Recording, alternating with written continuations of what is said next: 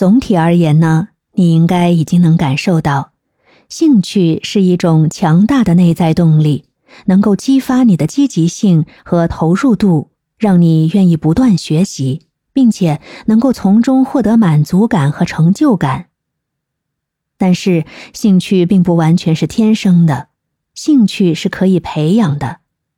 因此，发现并培养自己的兴趣是实现个人成长和职业进步的重要一环。当你充满兴趣的开始学习，你不仅要学会吸收知识，还要学会整理知识，学会做好笔记和思维导图，整理知识体系，可以帮助你更好的理解和消化学习内容。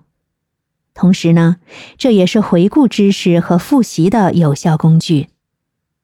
我这里呢有一些当下流行且易操作的做笔记方法以及思维导图方式与你分享。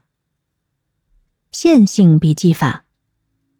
这个是最传统的笔记方式，即按照时间顺序将信息依次记录下来，